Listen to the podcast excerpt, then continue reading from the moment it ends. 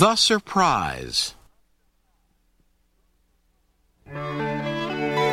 It was October. The leaves had fallen off the trees. They were lying on the ground. I will go to Toad's house, said Frog. I will rake all of the leaves that have fallen on his lawn. Toad will be surprised.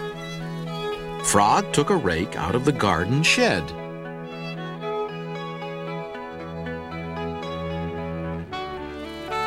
Toad looked out of his window.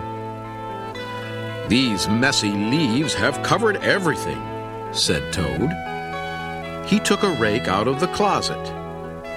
I will run over to Frog's house. I will rake all of his leaves. Frog will be very pleased. Frog ran through the woods so that Toad would not see him. Toad ran through the high grass so that Frog would not see him. Frog came to Toad's house. He looked in the window. Good, said Frog. Toad is out. He will never know who raked his leaves. Toad got to Frog's house. He looked in the window. Good, said Toad.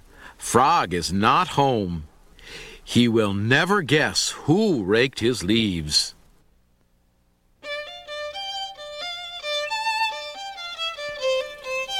Frog worked hard.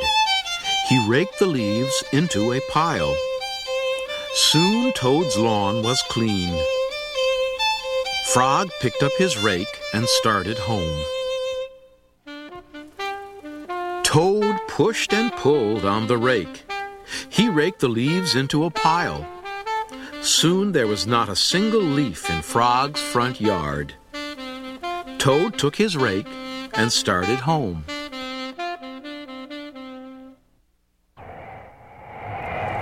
A wind came.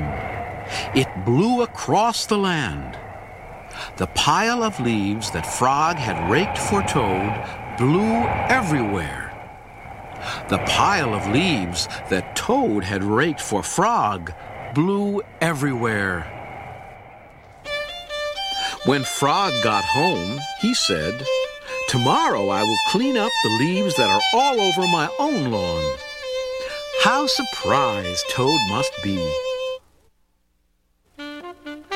When Toad got home, he said, Tomorrow I will get to work and rake all of my own leaves. How surprised Frog must be.